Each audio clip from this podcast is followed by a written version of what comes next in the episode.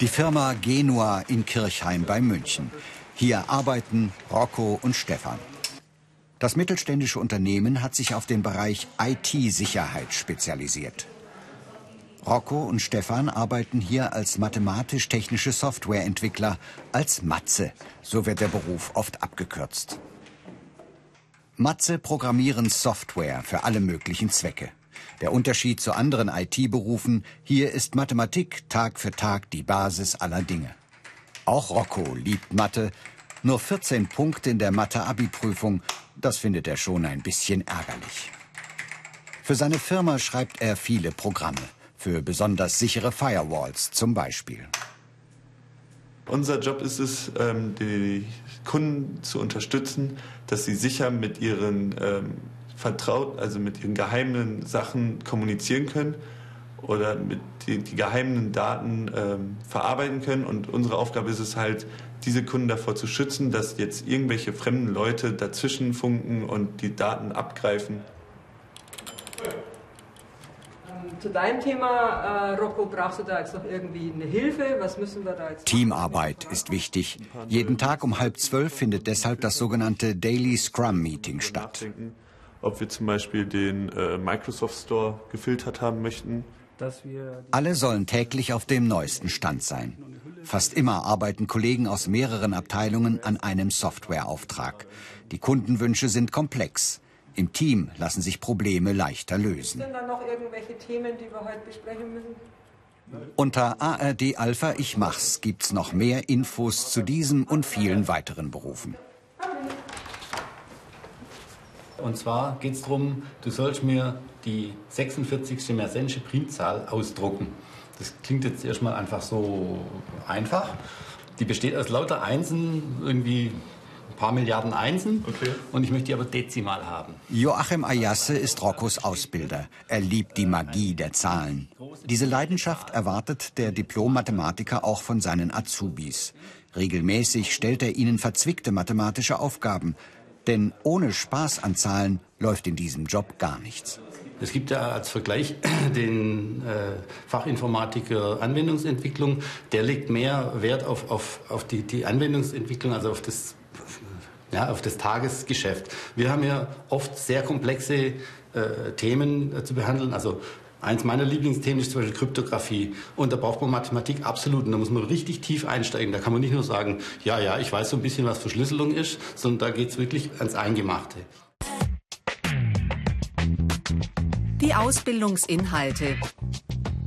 Mathematische Modelle anwenden, Programmiersprachen, komplexe Software programmieren, Projektarbeit in Teams.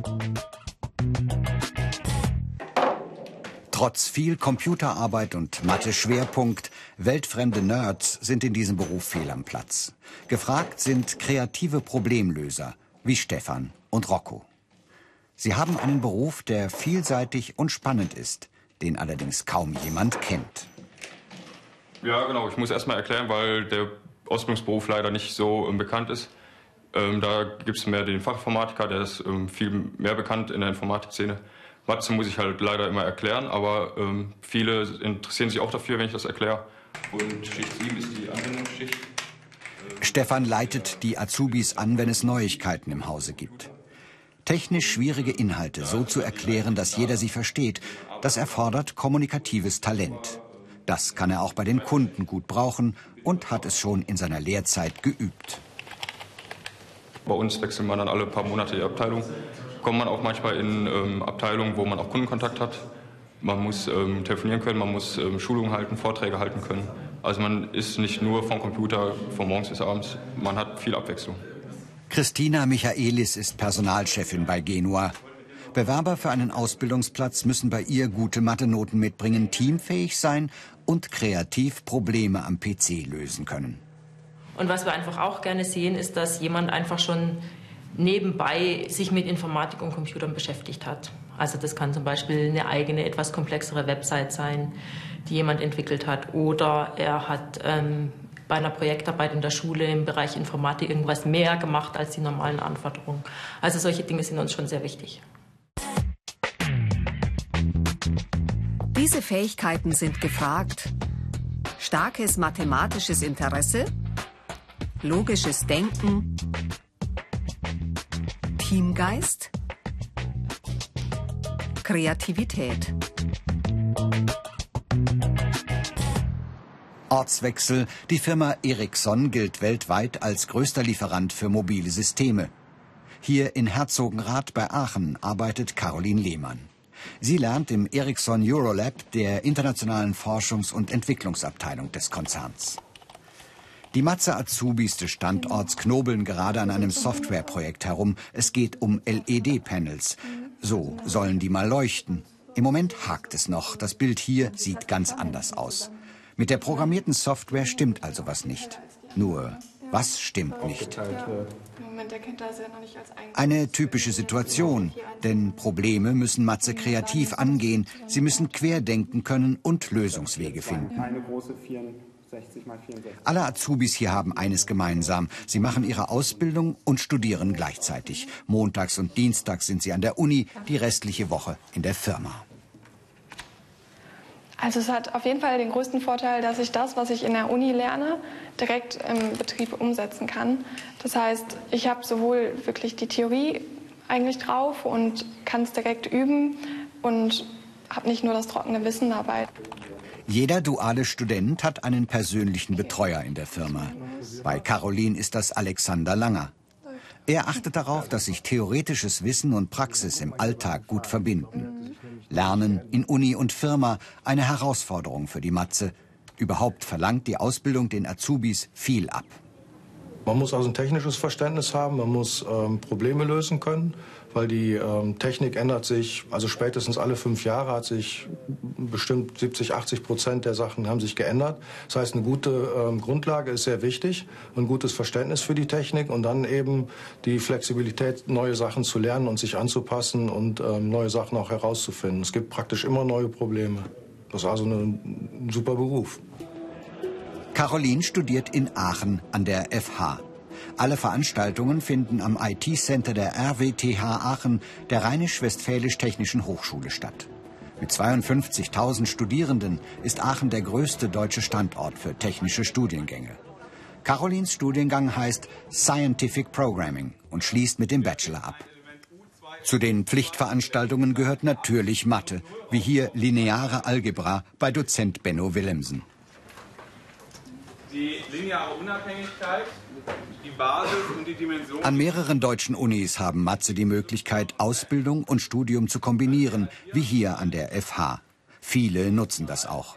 Der Vorteil, nach nur drei Jahren haben sie gleich zwei Abschlüsse in der Tasche, den Hochschulabschluss und den IHK-Abschluss. Der Berufsschulunterricht entfällt, der wird durch die Vorlesungen ersetzt. Der Stundenplan setzt sich zu gleichen Teilen aus Mathe- und Softwareentwicklung zusammen. Die Studierenden lernen an der Hochschule mindestens zwei Programmiersprachen. Also es ist äh, so, dass die Kenntnisse, mit denen die Einsteiger hier beginnen, relativ unterschiedlich sind. Es gibt viele, die in ihrem Leben bisher noch gar keine Zeile Code geschrieben haben, Programmcode. Ähm, das ist aber überhaupt kein Problem. Wir beginnen wirklich bei Adam und Eva äh, in der Programmierung. Das heißt, äh, es können sich auch Leute für die Mathe-Ausbildung bewerben, die völlig frei von bisherigen Kenntnissen in der Programmierung sind. Zur Theorie gesellen sich viele praktische Übungen. In diesem Kurs sollen die Studis Apps im Betriebssystem iOS programmieren. Jede Gruppe hat dabei eine eigene Aufgabe zu meistern. Auch Claudia und Sarah grübeln und tüfteln. Sie wollen eine medizinische App programmieren, die für Sanitäter und Ärzte im Alltag hilfreich sein kann. Das Programm soll jeden Punkt eines Körpers ansteuern und Verletzungen exakt benennen können. Das würde zum Beispiel bei Notfällen viel Zeit sparen. Man kann die einzelnen ähm, Teile ranzoomen an die Körperteile, um dann später ähm, ein Körperteil auszuwählen. Und dann kriegt man angezeigt, was das für ein Körperteil ist. Und halt vor allem diese Genauigkeit ist wichtig, damit man später weiß, was das ist und worum es da geht. Und ähm, halt diese Genauigkeit, nicht einfach nur, ja, das ist das Ohr, sondern genau was am Ohr. Und dass zum Beispiel diese Patientenakten dann auch digital sein könnten, also dass dann da eingetragen werden könnte, wo bei der Erstaufnahme Wunden, äh, Wunden oder irgendwelche anderen äh, Krankheiten oder so sind.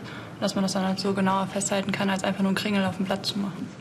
Claudia und Sarah programmieren nicht etwa für den Mülleimer. Viele Apps werden später wirklich eingesetzt. Mit seinen Azubis hat der wissenschaftliche Mitarbeiter Marius Pulitze zum Beispiel eine Uni-App entwickelt, die 40.000 Studierende nutzen. In der RWTH-App äh, findet man im Prinzip, ja, das ist eine Unterstützungs-App für die, für die Studierenden. Das heißt, die finden da eher die täglichen äh, Dinge, die sie so brauchen, ihre Lernmaterialien, Neuigkeiten rund um die Hochschule und Kontakt zu den Professoren und äh, Mitarbeitern kann man halt auch über die App aufnehmen. Die Besonderheiten. Nischenberuf, wenige Azubis, sehr gute Jobaussichten, viel Arbeit am PC. Unter ARD Alpha Ich Mach's gibt's mehr Infos zu diesem Beruf und vielen weiteren als Video zum Download und als Podcast. Auch Dirk Helmrich ist Azubi. Sein Ausbildungsbetrieb ist allerdings keine Firma, sondern die Hochschule selbst. Dirk arbeitet hier in der Abteilung Virtuelle Realität. Unis haben großen Bedarf an Software-Experten wie Dirk für den Aufbau von Datenbanken zum Beispiel bis hin zu Programmen für alle möglichen Forschungsbereiche. Natürlich geht es auch hier um Softwareentwicklung. In der virtuellen Realität können Firmen und Forscher Dinge ausprobieren, bevor sie sie real umsetzen. Das heißt, alle Szenarien werden hier am Computer erst einmal durchgerechnet. Projektoren werfen die Bilder auf fünf Meter große Glaswände der sogenannten X-Cave. Wenn wir in der Szene sind, wird das Bild, wenn man den Kopf dreht, äh, entsprechend aktualisiert, sodass, wir, sodass die Objekte, die in der Cave sind, äh, stehen bleiben. Das sind infrarot reflektierende Kügelchen. Wir haben Infrarotkameras oben an der Cave angebracht und die strahlen Infrarotlicht und nehmen dann uns filmen dann entsprechend äh, diese Kugeln und berechnen auf Basis der Bilder von den verschiedenen Kameras die Position der Kugeln. Mit Hilfe einer speziellen 3D-Brille und eines Joysticks steuert Dirk die Simulation. Sie wurde für die Stadt New Orleans errechnet. Die Wissenschaftler wollen herausfinden, wie sich giftige Teilchen in der Luft über die Stadt verteilen würden, je nach Stärke des Luftstroms. In dem 5 mal 5 Meter großen Würfel vergisst Dirk manchmal die echte Welt. So real scheinen die Bilder.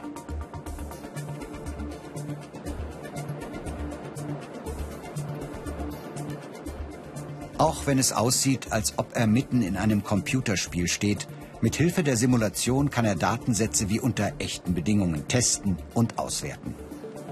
Ich habe mich jetzt für ein Institut, speziell die virtuelle Realität, entschieden, weil ich das von mir aus auch mit am spannendsten fand und das auch wirklich, äh, ma wirklich machen wollte. Dirks Ausbilderin, Doktorandin Andrea Bönsch, sieht in der Wissenschaft sehr viele gute Einsatzmöglichkeiten für forschungshungrige Azubis. Forschung ist ja ein, weites, weites Feld. Sie können im Prinzip in jeden Forschungsbereich gehen, in dem Informatik gefordert wird. Bei uns allein in der Gruppe sieht man die Interdisziplinarität der verschiedenen Projekte. Wir sind in medizinischen Projekten, in äh, neurowissenschaftlichen, in ingenieurswissenschaftlichen. Also man hat wirklich ein großes Spektrum an interessanten Projekten, in denen man arbeiten kann. Die Karrieremöglichkeiten. IT-Entwickler, Webprogrammierer, Selbstständigkeit, Studium. Was man mit Mathe alles machen kann, der mathematisch-technische Softwareentwickler zeigt's. Ein Beruf mit super Aussichten in jeder Branche, in der Software gefragt ist. Die Absolventen sind deutschlandweit gesucht.